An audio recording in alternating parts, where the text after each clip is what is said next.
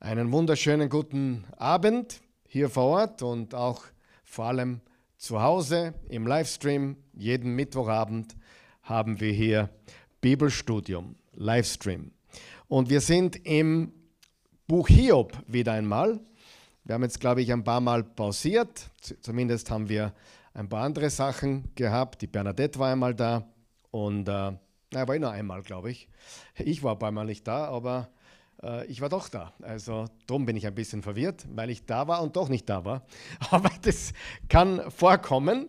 Ähm, ja, wir sind bei Hiob Teil 19 und äh, ich merke schon, dass es anstrengend wird und dass es ein bisschen vielleicht auch schon in die Zielgerade geht, aber ich möchte allen, die immer noch seit Anfang dabei sind, gratulieren. Wir sind bei Hiob 19 und heute schauen wir uns den Epilog an. Den Epilog. Das ist das letzte Kapitel vom Buch Hiob, Kapitel 42, wenn du dich erinnern kannst. Das Buch Hiob beginnt mit einem Prolog. Das sind die ersten zwei Kapitel, die in Prosa geschrieben sind, also in der Erzählungsform. Dann haben wir die Dialoge Hiobs und seiner drei Freunde. Ähm, das ist in hebräischer Poesie geschrieben. Das geht von Kapitel 3 bis Kapitel 27. Dann haben wir das Weisheitskapitel, Kapitel 28. Und dann haben wir die Monologe. Das sind Monologe von Elihu, Entschuldigung, von Hiob, äh, Verse äh, Kapitel 29 bis 31. Dann Elihu, Kapitel 32 bis 37. Und dann redet Gott in zwei Monologen, Kapitel 38 bis 41. Und all dieser Teil, Kapitel 3 bis 41, ist in Poesie geschrieben. Und dann haben wir den Epilog, das ist wieder in Prosa geschrieben. Also Prosa ist Erzählungsform, Poesie ist Gedichtform, ganz einfach. Das ist nicht schwer zu verstehen. Wir haben also Erzählung, Kapitel 1 und 2, dann haben wir Poesie, Kapitel 3 bis 41. Und dann haben wir die letzten Verse wieder äh, Prosa, also Erzählung, Erzählung der Epilog. Und der absolute Höhepunkt des Buches sind natürlich, eigentlich müsste man sagen, selbstverständlich, Gottes Monologe, seine beiden Reden im Kapitel 38 äh, und bis 41. Also wir haben 38 und 39 ist die erste Rede und 40 und 41 ist die zweite Rede Gottes. Und Gottes Reden in diesen vier Kapiteln sind der Höhepunkt des ganzen Buches. Das Ziel oder die Botschaft des Buches, die wir erfassen sollten, finden sich in den Reden Gottes. Wie soll es auch anders sein? Ich sage das deswegen, damit du nicht missverstehst, dass das letzte Kapitel, das wir heute studieren, nicht der Höhepunkt des Buches ist. Mehr oder weniger ist das nur ein, ein Zusammenbinden von losen Enden, wenn du so möchtest, ein Abschluss.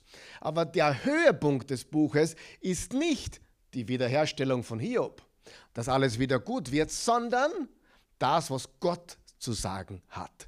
Das ist der Höhepunkt. Aber dazu gleich noch mehr. Ich möchte auch noch einmal kurz auf die beiden ähm, Kreaturen, den Behemoth und den Leviathan eingehen. Ich habe da einen Kommentar auch bekommen, den ich ernst nehme, äh, wo es äh, über die Identität dieser beiden Wesen geht. Ich möchte dazu noch einmal betonen, was ich letztes Mal gesagt habe.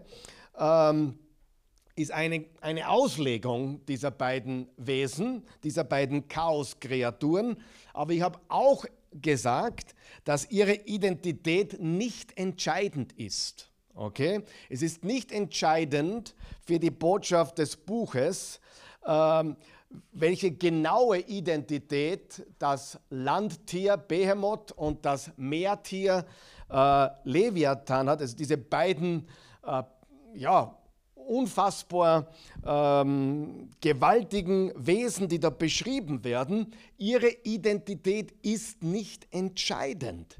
Gottes Botschaft, die er uns durch diese beiden Kreaturen, Behemoth und Leviathan, vermitteln will, die Botschaft, die vermittelt werden soll, die ist entscheidend.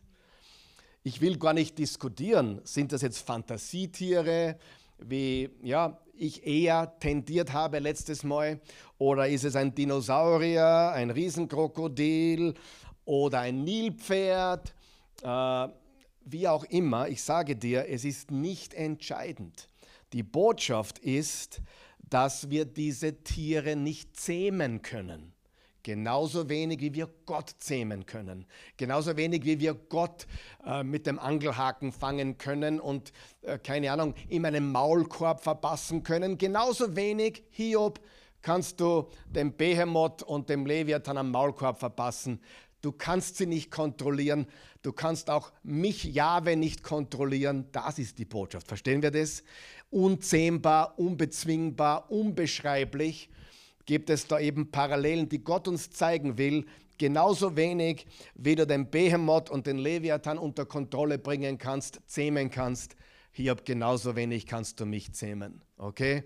Und trotzdem habe ich alles unter Kontrolle. Also vertraue mir, vertraue meiner Weisheit. Das ist die Botschaft. Übrigens möchte ich dazu anmerken, dass ich sehr wohl äh, mich mit Dinosauriern ein bisschen beschäftigt habe und, und es natürlich möglich ist, dass Gott hier einen Dinosaurier beschreibt äh, oder ein Riesenkrokodil oder ein, ein großes Wassertier, obwohl das mit dem Feuerspein beim Leviathan ist so eine Sache. Es gibt halt kein Lebewesen, das das getan hat oder tut. Also äh, kann auch nur eine Chaoskreatur sein, die eben damals gang und gäbe war in der Mythologie. Wie auch immer, Gott hat eine Botschaft durch die beiden Wesen. Möchte auch anführen noch einmal, dass ich glaube, dass es Dinosaurier gegeben hat.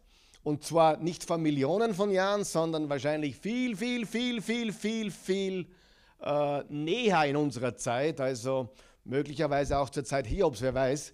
Aber das ist nicht der Punkt, okay? Hiob ist kein Seminar über Dinosaurier. Und Hiob ist kein Seminar über Riesenkrokodile.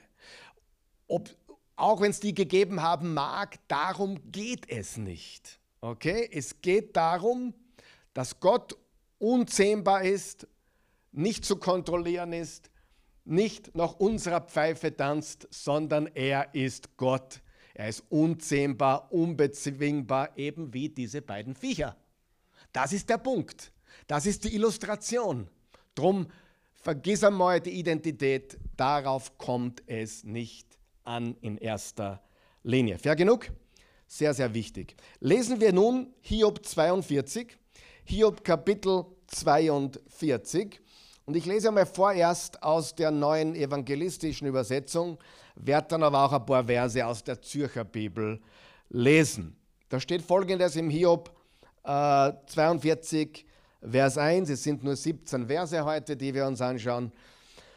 Und wir lesen, Vers 1, da erwiderte Hiob Jahwe und sagte, ich weiß, dass du alles vermagst, kein Plan ist unmöglich für dich. Wer verhüllte den Beschluss mit Worten, denen das Wissen fehlt? Hast du gefragt? Ja, ich habe geredet, was ich nicht verstand. Es war zu wunderbar für mich, ich begriff das alles nicht und du hast auch zu mir gesagt, hör doch, dann will ich reden, ich will dich fragen, dass du mich belehrst. Bloß mit dem Ohr hatte ich von dir gehört, jetzt aber hat mein Auge dich geschaut. Darum verwerfe und bereue ich auf Asche und in Staub. Nachdem Jahwe Hiob alles gesagt hatte, wandte er sich an Eliphas von Theman, ich bin zornig auf dich und deine beiden Freunde, sagte er, denn ihr habt nichts Verlässliches über mich gesagt, wie mein Diener Hiob. Nehmt euch jetzt sieben Stiere und sieben Schafböcke, geht damit zu meinem Diener Hiob und offert sie mir als Brandopfer für euch. Mein Diener Hiob soll für euch bitten, denn auf ihn will ich hören, damit ich euch nichts Schlimmes antue, denn ihr habt nichts Verlässliches über mich gesagt, wie mein Diener Hiob. Da gingen Elivas von Theman, Bildad von Schuach und Zophar von Nama und taten, was Jahwe ihnen gesagt hatte. Und Jahwe hörte auf Hiob, er wendete sein Geschick als er für seine drei Freunde bat und gab ihm doppelt so viel, wie er gehabt hatte. Da kamen alle seine Brüder und Schwestern und alle früheren Bekannten zu ihm. Sie speisten mit ihm in seinem Haus und bekundeten ihm ihre Teilnahme. Sie trösteten ihn wegen all des Unglücks, das Jahwe über ihn gebracht hatte. Jeder schenkte ihm eine Kesita und einen goldenen Ring. Jahwe segnete Hiob danach mehr als zuvor. Er besaß schließlich 14.000 Schafe, 6.000 Kamele, 2.000 Rinder und 1.000 Eselinnen. Er bekam noch sieben Söhne und drei Töchter. Die erste nannte er Jemima, Täubchen, die zweite Kezia, Zimtblüte und die dritte Keren Salbhörnchen. Im ganzen Land gab es keine schöneren Frauen als Hiobs Töchter. Ihr Vater gab ihnen Erbbesitz wie ihren Brüdern. Hiob lebte danach noch 140 Jahre und sah seine Kinder und Enkel vier Generationen. Er starb nach einem langen und erfüllten Leben. Okay? Das ist das Kapitel, das wir uns heute anschauen wollen. Überschrift der Epilog, Unterüberschrift sein Bekenntnis, also seine Schuldbekenntnis, seine Umkehr und seine Wiederherstellung. Und im Verse 1 bis 6 haben wir die zweite Antwort Hiobs, also die Antwort Hiobs auf Gottes zweite Rede. Er hat in der ersten Rede nach dem Kapitel 39 bereits eine Antwort gegeben. Das heißt, Hiob hat auf die erste Rede Gottes eine Antwort gegeben und er gibt jetzt auf die zweite Rede eine Antwort. Und die zweite Rede von Hiob ist extrem interessant, ich finde sie extrem stark, weil sie uns zeigt, dass Hiob versteht, was Jahwe ihm sagen möchte. Äh, in der ersten Rede hat er nur gesagt, ich halte meinen Mund. Also er hat mehr oder weniger nur gesagt, okay, ich habe nichts darauf zu sagen, ich habe keine Antwort, ich, hab, ich, halt, ich, ich lege meine Hand auf den Mund. Aber die zweite Rede zeigt uns deutlich, dass der Knabe verstanden hat, was Jahwe ihm sagen möchte. Übrigens auch interessant, dass im, im, Mon, im Prolog, also in, in, in, den ersten beiden Kapiteln, Jahwe, dass es um Jahwe geht, dass er, dass er das Jahwe spricht. Und hier wiederum äh, Jahwe spricht. Äh, als Hiob und seine Freunde redeten, haben sie nicht Jahwe gesagt, sondern Shaddai oder El Shaddai. Aber dass in diesem Buch Hiob der Name Jahwe auch verwendet wird, zeigt uns, obwohl Hiob kein Israelit war, kein Jude war, dass das Buch Hiob sehr wohl jüdischen Hintergrund hat. Also äh, von Juden zusammengestellt wurde, sprich jüdisch äh, jüdisch ist. Hiob ist kein Jude gewesen, aber er hat Gott auf jüdische Art und Weise gedient. Er war auch kein Vielgöttereibetreiber, er hat an einen Gott geglaubt. Damals war die, der Polytheismus, die Vielgötterei, das ganz Normale. Alle Religionen, alle Völker, Babylon, Medien, äh, später auch noch, damals war alles Polytheismus.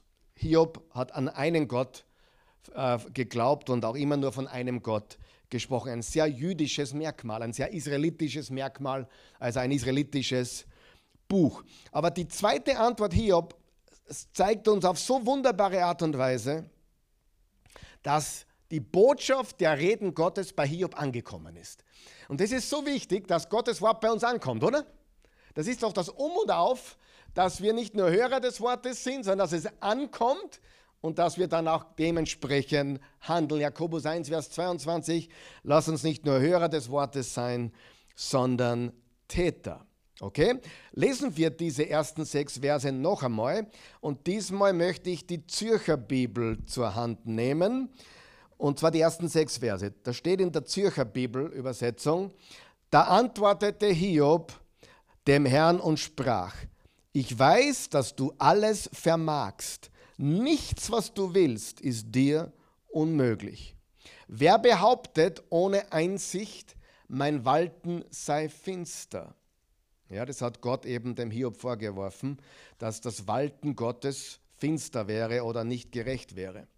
Darum habe ich vorgebracht, was ich nicht verstehe. Also Hiob sagt, darum Du hast mir unterstellt, dass ich, dass ich gesagt habe, das stimmt, dass dein Walten finster sei. Darum habe ich vorgebracht, was ich nicht verstehe, was zu wunderbar ist für mich und was ich nicht begreife. Höre und ich will reden, ich will dich fragen und du lehre mich, hat, Hiob, hat Gott zu Hiob gesagt. Und Hiob sagt, vom Hörensagen hatte ich von dir gehört, jetzt aber hat mein Auge dich gesehen, darum gebe ich auf und tröste mich in, im Staub und in der Asche. In der Fußnote steht, darum widerrufe ich und bereue. Darum widerrufe ich und bereue. Sehr wichtig. Hiob widerruft viele Dinge, die er gesagt hat über Gott. Und er bereut. Okay? Dies zeigt, dass er erkennt, dass er in dem, was er zu wissen glaubte, anmaßend war. Er widerruft und er fügt sich. Also er hat etwas sich angemaßt, was ihm nicht zusteht. Er hat Dinge über Gott gesagt, die nicht wahr sind. Er hat ihm äh, ja, mangelnde Gerechtigkeit und Ungerechtigkeit vorgeworfen und so weiter. Und er widerruft und bereut, er widerruft und fügt sich. Nicht wie seine erste Rede, wo er nur sagt, ich bin fertig, ich sage nichts mehr. In der zweiten Rede erkennt er tatsächlich das, ähm, was er Falsches gesagt hat. Im Vers 3 steht, es war zu wunderbar für mich. Was bedeutet das? Es bedeutet, äh, die Informationen, die im göttlichen Bereich sind, die jenseits des menschlichen Verständnisses liegen. Also das, äh, du bist zu wunderbar und das, was du zu sagen hast, ist zu wunderbar. Ich habe es mit meinem menschlichen Verstand nicht verstanden. Und im Vers 6, darum verwerfe und bereue ich oder ich widerrufe und bereue. Ganz wichtig, was widerruft er und was bereut ihr? Hier schlägt Hiob nicht vor, ich muss mein Verhalten ändern, ich habe irgendeine Dummheit gemacht oder ich habe, keine Ahnung, äh, irgendeine fleischliche Sünde begangen. Nein, das ist nicht der Punkt hier. Hiob war rechtschaffen und fromm. Das wissen wir aus den ersten zwei Kapiteln. Wovon ist er umgekehrt? Wofür hat er Buße getan? Ganz einfach. Er möchte einige frühere Aussagen zurücknehmen. Er möchte einfach einiges, was er gesagt hat, über Gott in den Dialogen mit seinen Freunden und dann auch in seinen Monologen, äh, die will er zurücknehmen. Er nimmt zurück, was er über Gott gesagt, was er gedacht und gesagt hat. Das ist die Buße. Die Buße bezieht sich also, auf das, wie er über Gott gedacht hat. Ja, wer weiß, selbstgerechte Menschen können eine zu hohe Meinung von sich haben, können Gott falsch sehen und so weiter. Und die, die, die sind vielleicht sehr, sehr brav und anständig und, und, und fromm und, und, und sauber nach menschlichen Maßstäben. Aber ihre Sünde liegt im Bereich, dass sie ja, Gott falsch sehen, Gott Dinge unterstellen religiös sind oder was auch immer. Also er widerruft und fügt sich und die Buße bezieht sich nicht auf Verhaltensveränderung, sondern seine früheren Aussagen zurückzunehmen. Und er verwendet dieselbe verbale Form, wenn er sagt, ich, ich bereue, äh, die Gott verwendet, wenn Gott seine Meinung ändert. Ich gebe da ein paar Beispiele. Zum Beispiel im Exodus 32, Vers 14 steht, da tat es Jahwe leid, seinem Volk das ungedrohte, ah, angedrohte Unheil anzutun.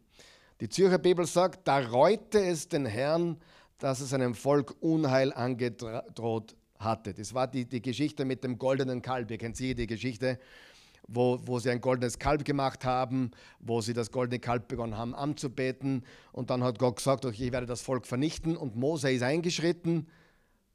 Und Gott hat gesagt, okay, ich mache es nicht, ich bereue es, dass ich es getan, äh, dass ich gedacht habe. Im Jona 3, Vers 10 steht, Gott sah ihr Tun, das Tun von Nineveh. Er sah, dass sie umkehrten und sich von ihrem bösen Treiben abwandten. Da tat es Gott leid, sie zu vernichten, und er führte die Drohung nicht aus. Also es geht um einen Ausdruck des Bedauerns.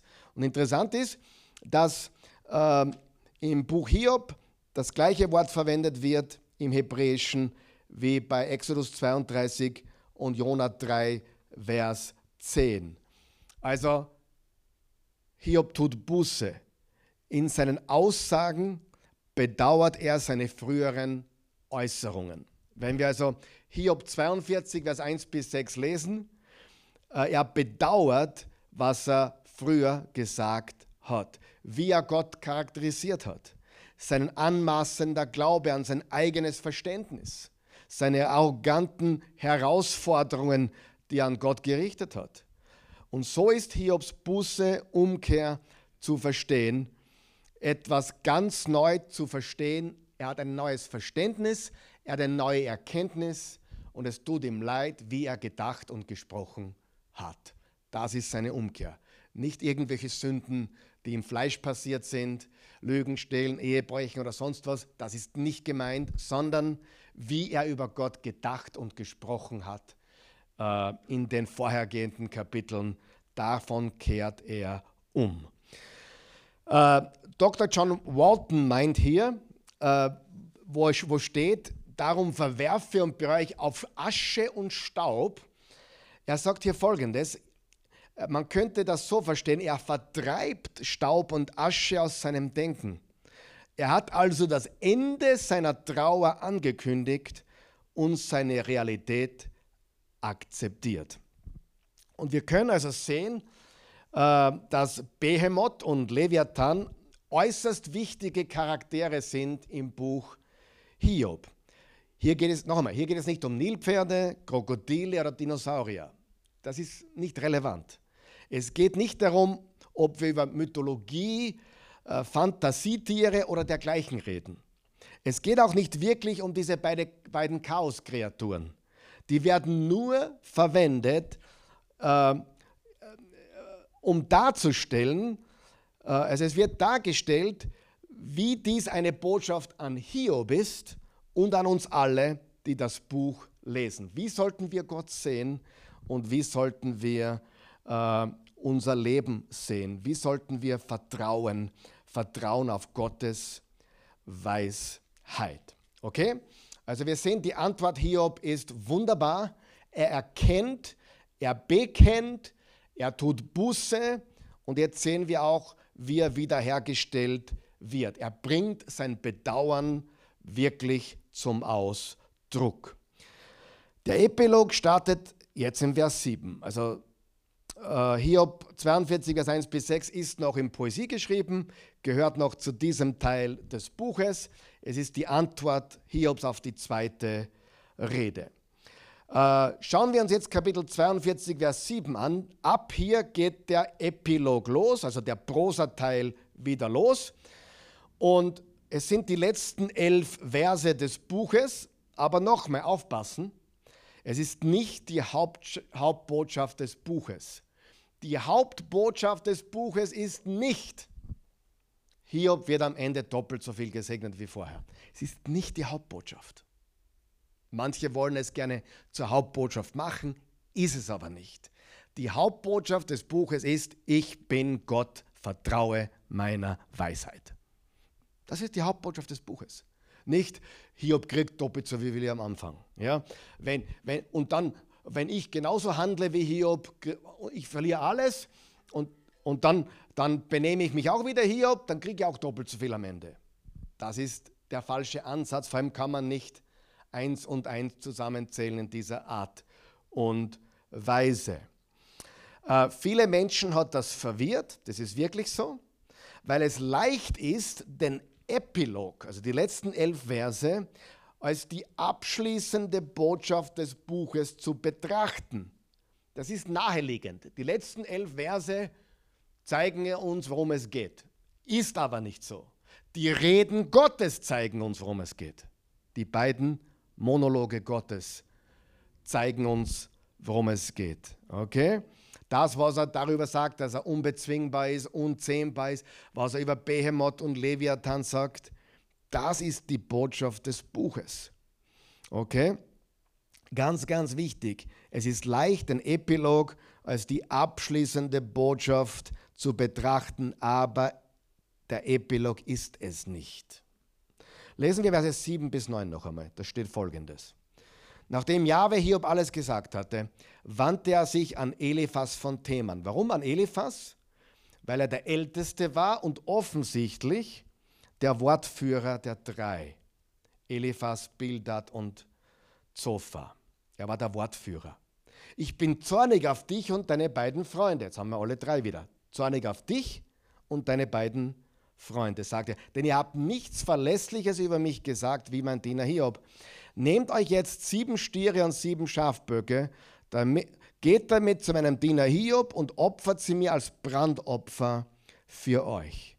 Mein Diener Hiob soll für euch bitten, denn auf ihn will ich hören, damit ich euch nichts Schlimmes antue. Denn ihr habt nichts Verlässliches über mich gesagt, wie mein Diener Hiob. Hiob. Da gingen Eliphas, Theman, Bildad von Schuach und Zophar von Norma und taten, was Jahwe ihnen gesagt hatte. Und Jahwe hörte auf Hiob. Das sind ein paar interessante Dinge, aber wir sehen hier die Rüge. Die drei Freunde werden gerügt, aber sie werden auch versöhnt. Sie werden auch versöhnt mit Hiob.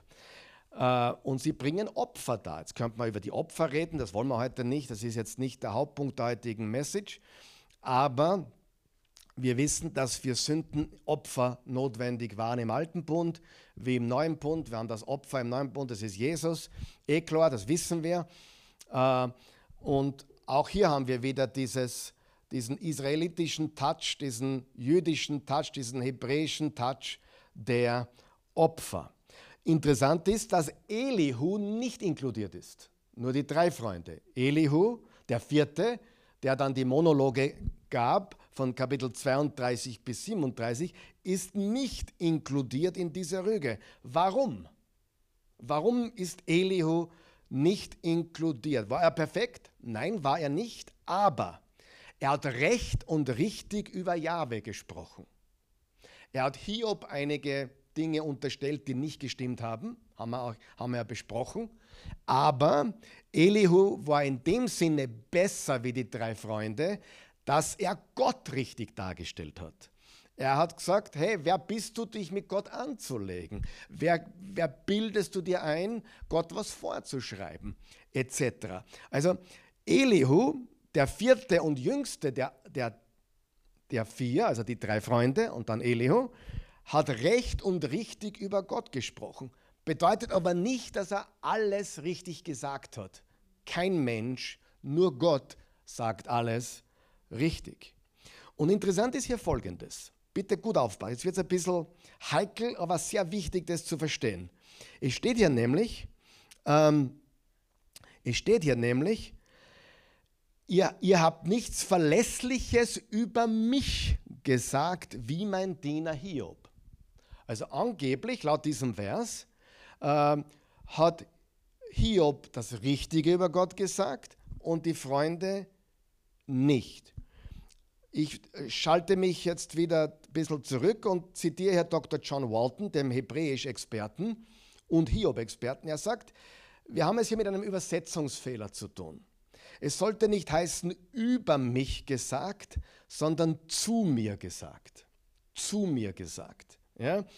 Äh, und nachdem ich kein Hebräisch kann, noch nicht, muss ich hier dem Hebräisch-Experten vertrauen, Dr. John Walton. Und er sagt, dass das ein ganz klarer Übersetzungsfehler ist. Es sollte nicht heißen, äh, Hiob hat das Richtige über mich gesagt, sondern zu mir gesagt. Warum ist das wichtig? Weil in den Dialogen haben sie alle nur über Gott geredet. Erst in der letzten Antwort hat Hiob zu Gott geredet. Sagen wir noch wach? Versteht ihr, was ich sage? So, das heißt, das richtige Reden von Hiob, das haben wir ja schon alles gesehen. Hat Hiob, viel, hat Hiob viel Ding, viele Dinge geredet, die nicht richtig waren? Natürlich viele Dinge. Auch über Gott. Sehr viele Dinge. Ja? Er hat ihm unterstellt, er ist nicht gerecht und warum, wo bist du und so weiter. Äh, viele Dinge, die er gesagt hat, die nicht richtig waren. Ich will damit eines betonen und das ist ganz wichtig dass Hiob das Richtige und Verlässliche zu Gott gesagt hat, bezieht sich auf seine zweite Antwort, auf seine letzte Antwort, wo er das widerruft, was er vorher gesagt hat. Mache ich Sinn? Er widerruft, was er vorher gesagt hat und sagt, okay, ich habe falsch gedacht, ich habe falsch geredet über dich, Jahwe. Gut, verstanden? Und nicht, dass er in den Dialogen und in seinen drei Monologen alles richtig gesagt hat. Da wissen wir, Hiob war ein, ein toller Mann, aber er hat auch viele Sachen, wo er versagt hat. In seinen Reden, in seinem Denken etc. Aber was Gott hier sagt, weil die Wahrheit ist ja alle vier.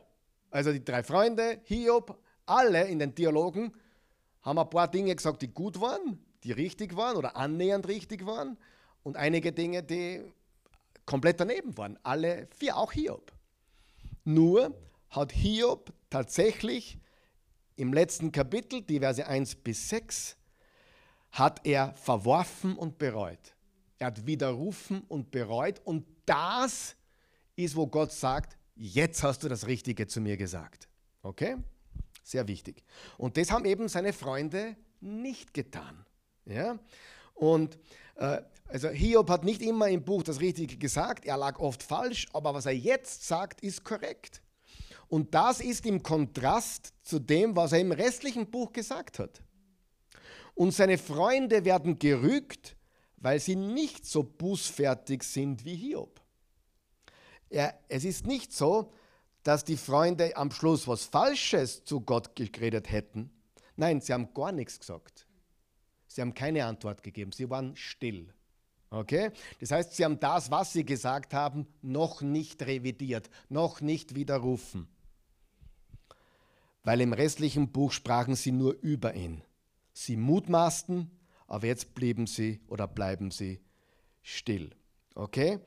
Deshalb steht hier, Hiob hat das Richtige zu mir geredet, im Gegensatz zu den drei Freunden, die ihre falschen Reden noch nicht widerrufen und bereut haben. Aber offensichtlich kommen sie jetzt zur Erkenntnis, äh, haben die Opfer gebracht, Hiob hat für sie gebetet und, äh, und dann wurde auch Hiob sein Geschick gewendet, als er für seine drei Freunde bat und gab ihm doppelt so viel, wie er gehabt hat. Jetzt kommen wir zur nächsten Angelegenheit, die wir behandeln müssen die auch wieder etwas heikel ist, nämlich die Wiederherstellung von Hiobs Wohlstand. Die erste Frage, was ich stelle, und natürlich haben viele Leute damit ein Problem, sie sind verwirrt. Sie sind verwirrt. Warum? Na, erstens einmal, äh, macht die Wiederherstellung das ganze Leiden wieder gut? Natürlich nicht. Ähm, das, das macht, hey, wenn du schon mal gelitten hast, weißt du, ähm, das Leiden, das, das, das, das, wird nicht einfach wieder gut gemacht, nur weil es da jetzt wieder besser geht. Nein, äh, ist auch nicht so, so zu betrachten. Es ist eine falsche Sicht auf die Dinge.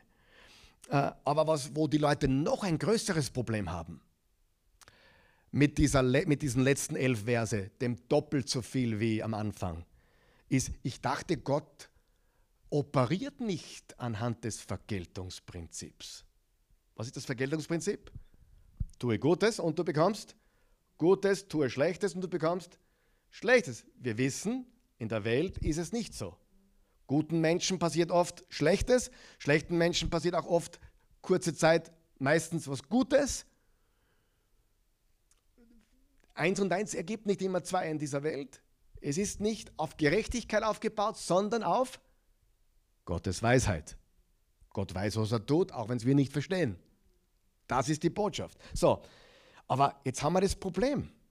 Die Wiederherstellung von Hiobs Wohlstand, muss man das als Vergeltungsprinzip betrachten? Muss man das als Saat und Ernte betrachten?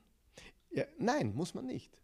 Und das ist ganz wichtig. Und da haben viele, viele ein Problem, weil sie jetzt nicht verstehen, okay, jetzt sagt Gott die ganze Zeit, meine Weisheit ist die Basis, das Fundament der Welt, nicht meine Gerechtigkeit. Ich kann nicht alles, ich kann nicht jedes Mal bei Bösen gleich äh, Böses zurückgeben und bei Guten gleich. Nein, so funktioniert die Welt nicht.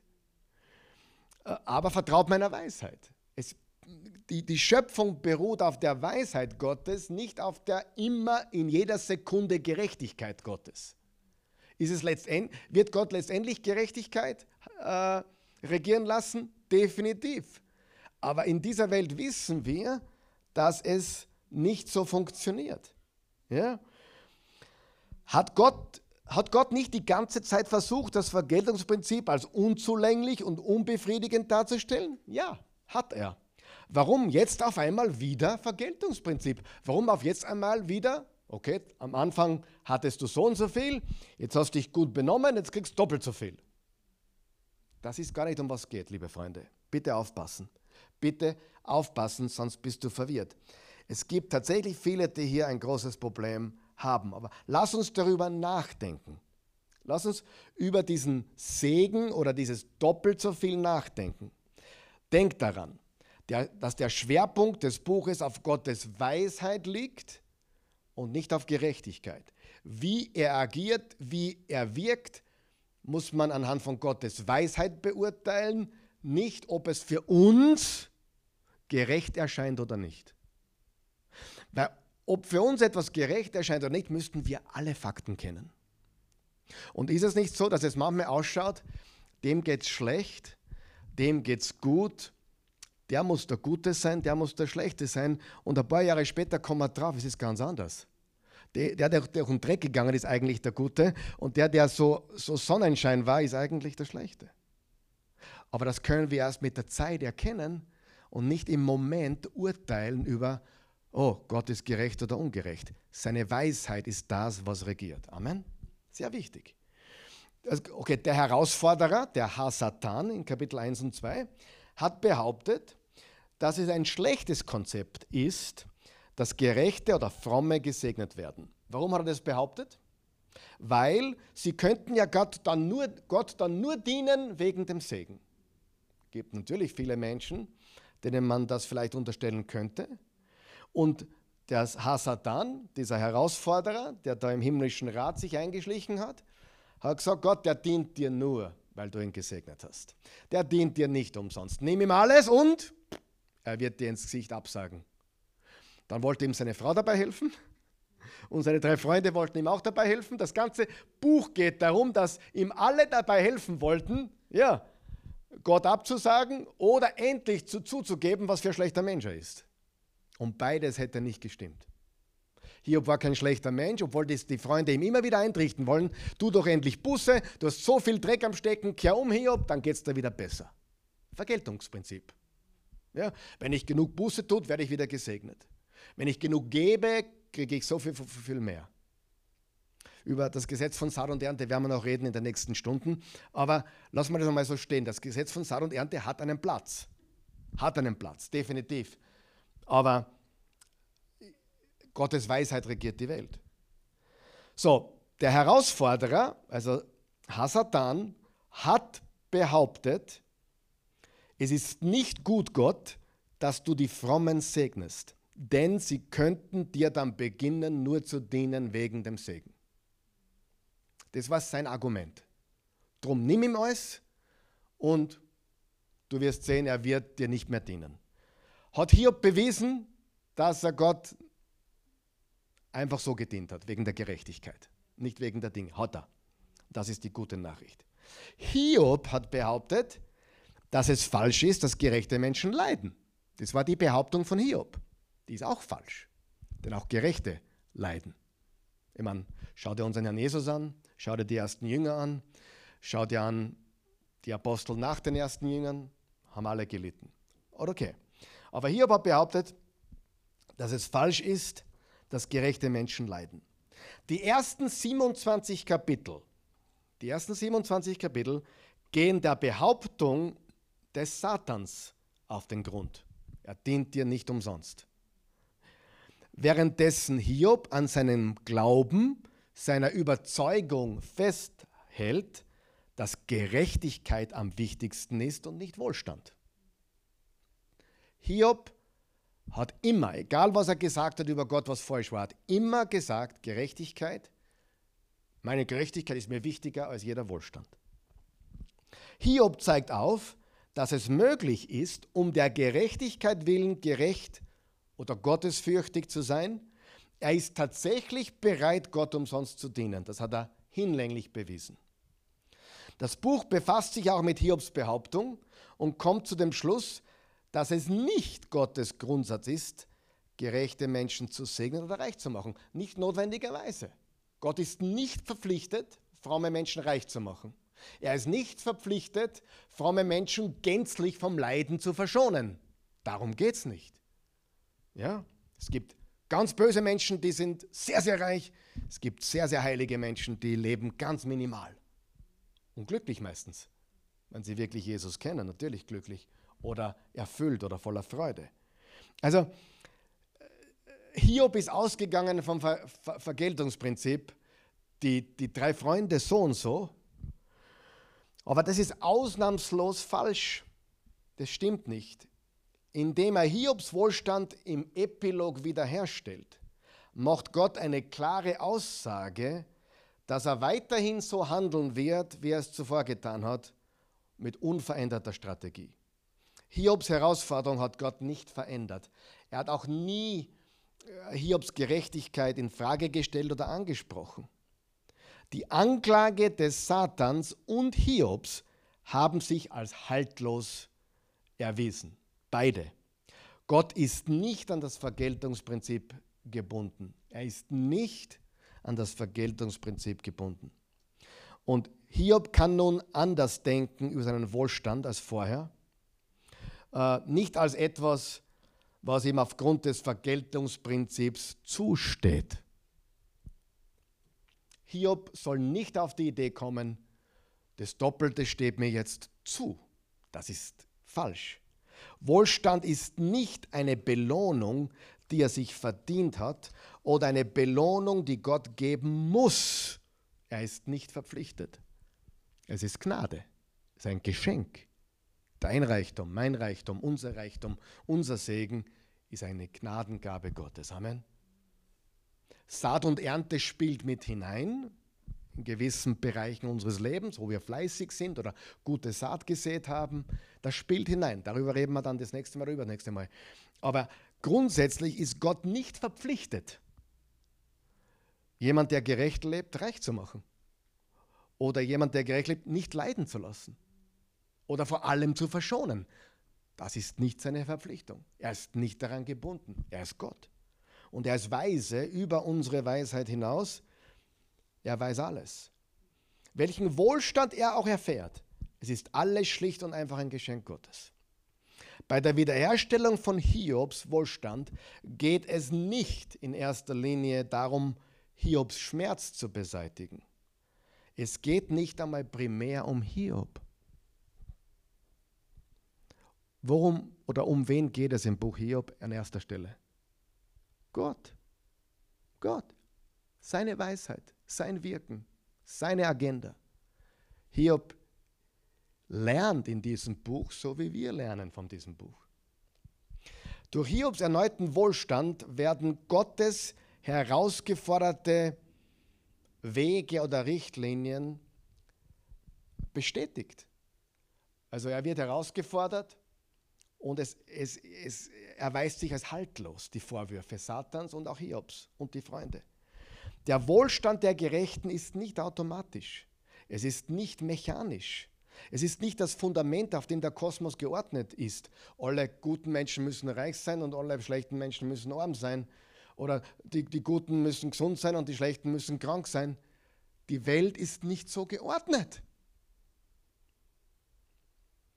Es ist nicht das Fundament, sondern die Weisheit Gottes ist das Fundament.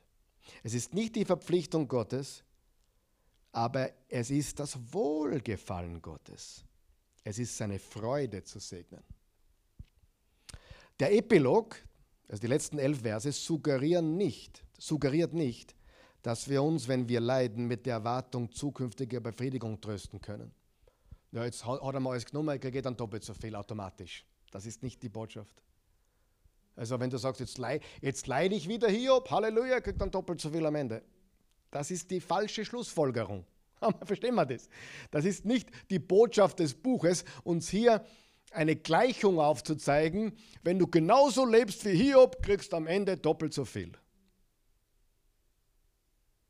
Manche gehen sogar davon aus, ich bin nicht der Meinung, aber manche meinen das, er war 70, wie es passiert ist. Warum? Weil er dann noch 140 Jahre gelebt hat. Das heißt, 70 plus doppelt so viel ist wie viel? 140. Also 70 plus 140, er wurde 210. Würde passen zu Abrahams Alter ungefähr. Abraham wurde an die 200, Isaac auch. Also das war ungefähr auch die Zeit, würde passen. Aber weißt du, das ist eine Gleichung, die wir nicht aufstellen können. Wir können keine Gleichungen aufstellen, ähm, wo wir sagen, okay, äh, ich drücke diesen Knopf, dann drückt Gott diesen Knopf. Ich sage A, dann sagt er B. Ich sage 11 und er sagt 22. Das, das, so funktioniert Gottes Weisheit nicht. Das ist nicht die Botschaft des Buches, Freunde, sondern wir vertrauen seinem Wirken, seiner Weisheit, auch wenn wir es nicht verstehen. Wie denke ich über Gott, wenn ich leide? Vertraue ich ihm genauso wie vorher oder noch mehr? Oder bin ich enttäuscht und laufe davon? Also der Epilog suggeriert nicht, dass wir uns, wenn wir leiden, mit der Erwartung trösten können, ich kriege da nicht doppelt so viel. Oder eines Tages werden wir alles zurückbekommen. Vielleicht in diesem Leben, vielleicht auch nicht. Die Hauptlektion kommt nicht von Hiob als Person, auch nicht von seinen Erfahrungen zu lernen. Es geht nicht darum, sei so wie Hiob. Können wir einiges vom Hiob lernen? Ja. Sagt auch Jakobus 5, Vers 10 und 11, dass wir in seiner Standhaftigkeit, dass wir davon lernen können. Aber sollten wir alles vom Hiob übernehmen? Natürlich nicht. Und die Botschaft ist nicht, Hiob ist unser perfektes Beispiel, wie man leidet. Das ist nicht die Botschaft. Manche Dinge sind nachahmenswert, manche eben nicht. Das Anliegen des Buches Hiobs ist, richtig über Gott zu denken. Immer und vor allem, wenn wir leiden, wenn der Gerechte leidet. Hiob lernt gemeinsam mit uns. Hat Hiob gelernt in den letzten 38, 39, 40, 49? Ja, seine beiden Antworten zeigen deutlich, dass er Erkenntnis hatte und gelernt hat.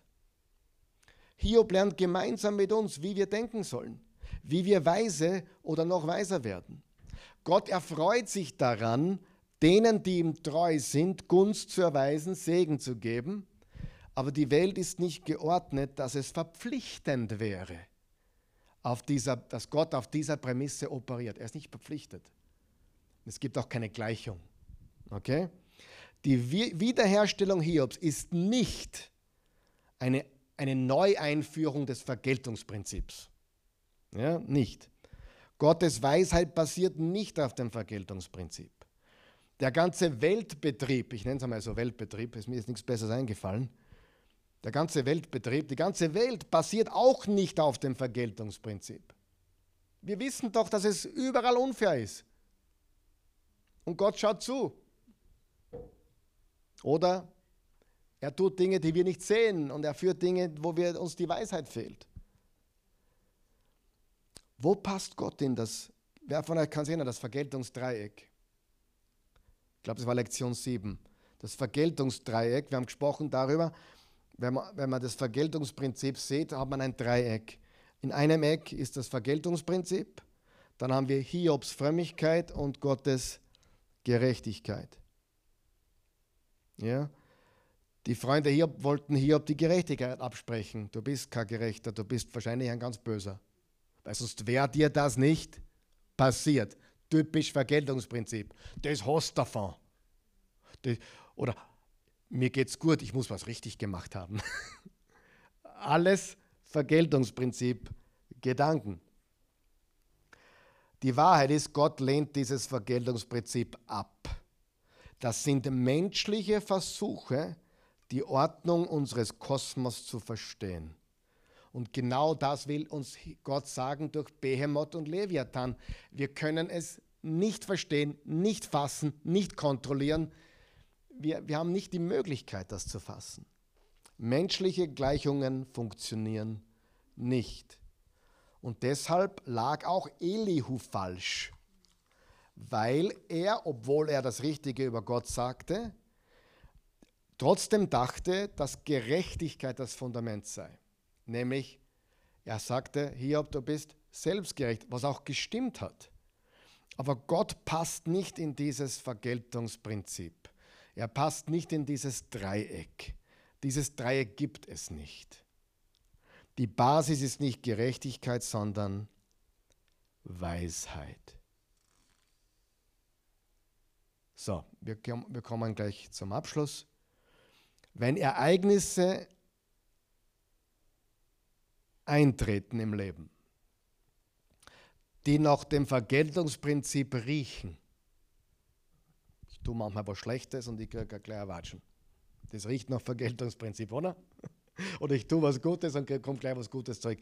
Das riecht nach Vergeltungsprinzip.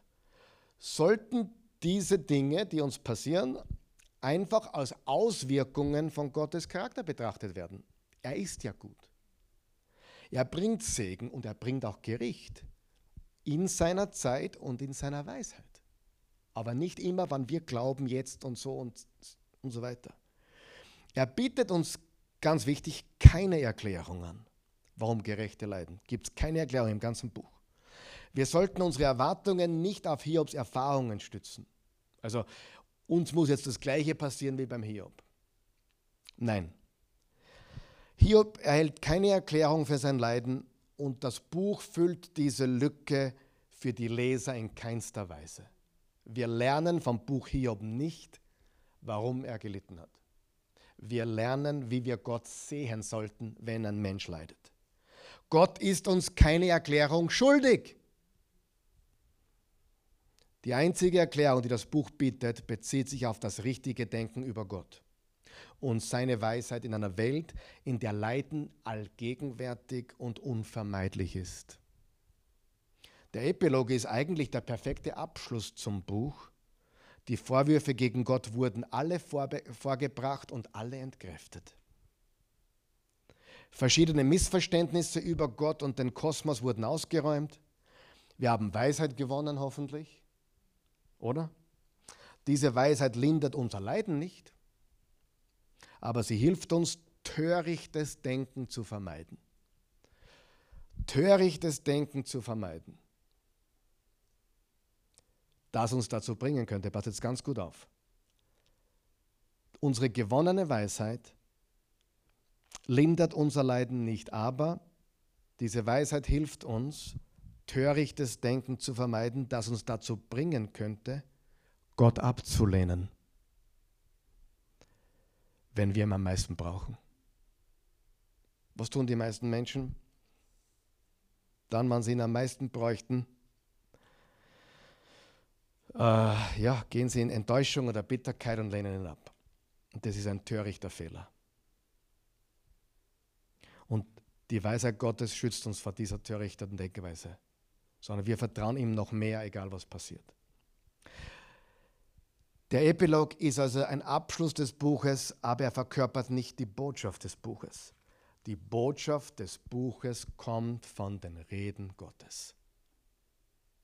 Verstanden? Beten wir. Himmlischer Vater, gütiger, gnädiger, treuer Gott, wir danken dir für das Buch Hiob.